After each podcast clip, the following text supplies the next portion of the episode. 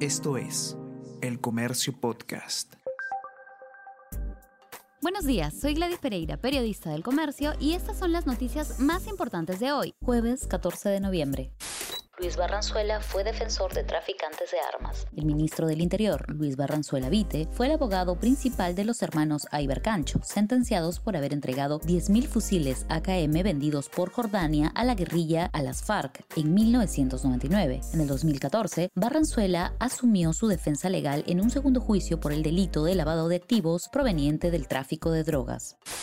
Cinco prófugos de los dinámicos no figuran entre los más buscados por la policía. Hace una semana, el Poder Judicial dictó 36 meses de prisión preventiva contra cinco presuntos miembros de los dinámicos del centro, pero el Ministerio del Interior no informa sobre acciones para capturarlos. Arturo William Cárdenas Tobar, secretario de Organización Nacional de Perú Libre y persona de confianza de Vladimir Cerrón, así como Eduardo Daniel Reyes Salguerán, Waldis Rumualdo Vilcapoma Manrique, José Eduardo Bendezú Gutarra y Francisco Mueda Santana, siguen prófugos de la justicia municipio de Miraflores y el Club Terrazas disputan terreno en la Costa Verde. La Municipalidad Distrital de Miraflores emprendió un arbitraje contra el Club Las Terrazas para recuperar terreno público dado en concesión hasta el 2039 por la gestión anterior. Jorge Muñoz y ex regidores fueron denunciados penalmente. El centro privado dice que el acuerdo tiene sustento legal.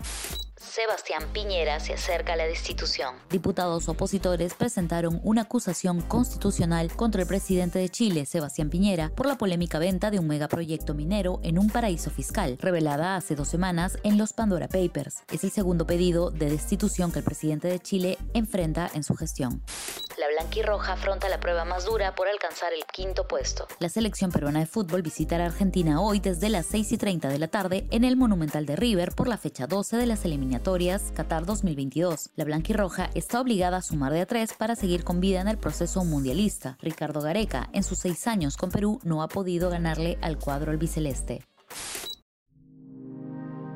El Comercio Podcast.